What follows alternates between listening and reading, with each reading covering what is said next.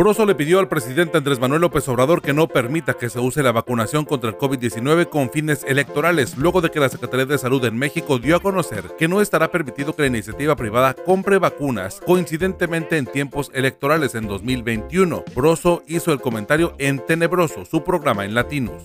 No se les vaya a ocurrir jugar con la desesperación de la gente. Acuérdate, Andrés, no eres Dios. No eres el hijo del hombre. Un guajolote de regalo es lo que aceptó el presidente López Obrador para romper con los protocolos de sana distancia en su visita por Oaxaca. El presidente fue criticado por aceptar el encuentro con sus seguidores y no con ciudadanos que lo abordaron con problemas sensibles como la falta de quimioterapia. San Felipe será el séptimo municipio de Baja California luego de que el 98% de los participantes en la consulta ciudadana apoyó la iniciativa propuesta por el Congreso de Baja California. 2.117 sanfelipenses decidieron que la delegación se independice de Mexicali. Trágico accidente se registró sobre el Boulevard 2000 en Tijuana. Una niña perdió la vida decapitada luego de que una pickup en exceso de velocidad impactó al taxi en el que viajaba la menor con su familia. El resto de los pasajeros resultaron ilesos y el chofer de la camioneta fue detenido. Ante un 72% de ocupación hospitalaria en Baja California y con 930 casos de COVID-19 en el estado, bares y discotecas en zonas turísticas abrieron sobre la avenida Revolución en Tijuana en semáforo en rojo hasta se dieron el lujo de reportar una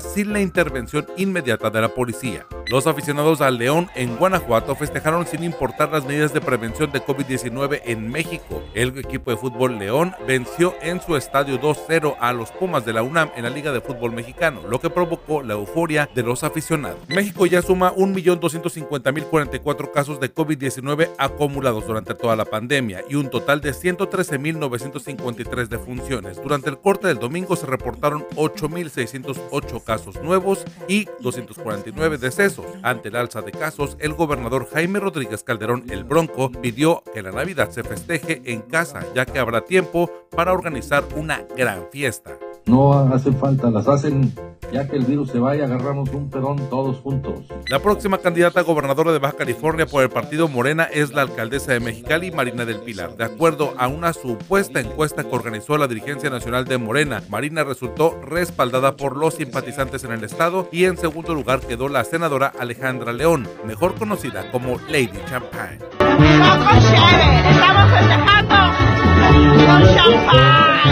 Por si alguien preguntaba, soy Ernesto Eslava.